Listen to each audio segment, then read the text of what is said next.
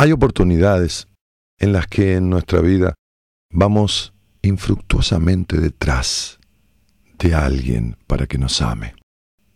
Hacemos y hacemos cosas. Hacemos hasta lo que pensamos que jamás íbamos a hacer. Y nos imponemos el peor y los peores sacrificios. Lo más absoluto de nuestras fuerzas está en juego para conseguir el amor de aquel. Cuentan que una bella princesa estaba buscando esposo. Aristócratas y adinerados señores habían llegado de todas partes para ofrecer sus maravillosos regalos.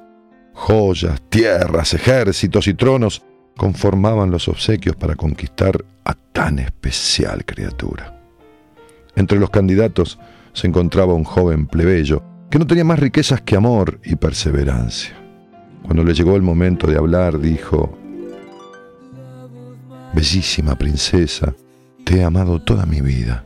Como soy un hombre pobre y no tengo tesoros para darte, te ofrezco mi sacrificio como prueba de amor.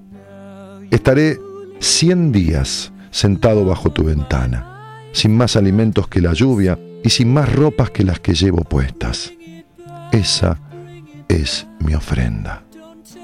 La princesa, conmovida por semejante gesto de amor, decidió aceptar. Tendrás tu oportunidad.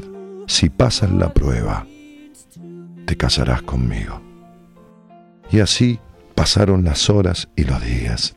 El pretendiente estuvo sentado soportando los vientos, la nieve, las noches heladas, sin pestañear, con la vista fija en el balcón de su amada. El valiente vasallo siguió firme en su empeño, sin desfallecer un momento.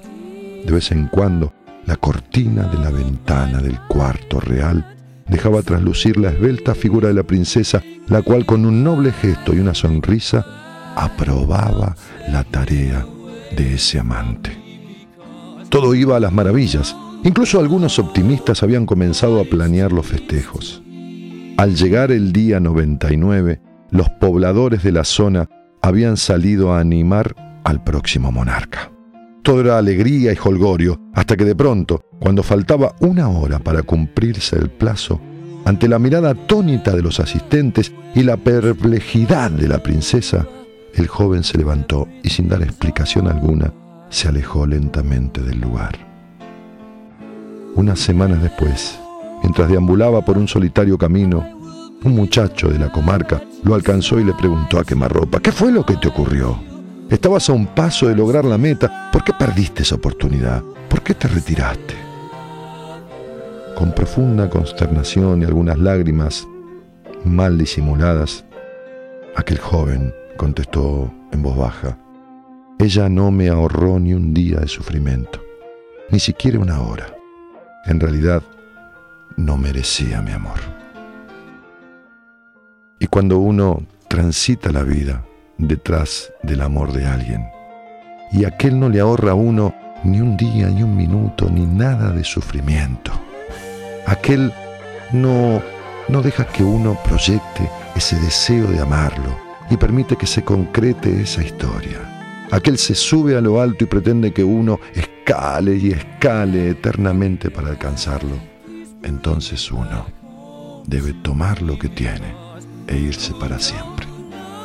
Porque en realidad nadie merece nuestras lágrimas si no es capaz también de llorar por nosotros.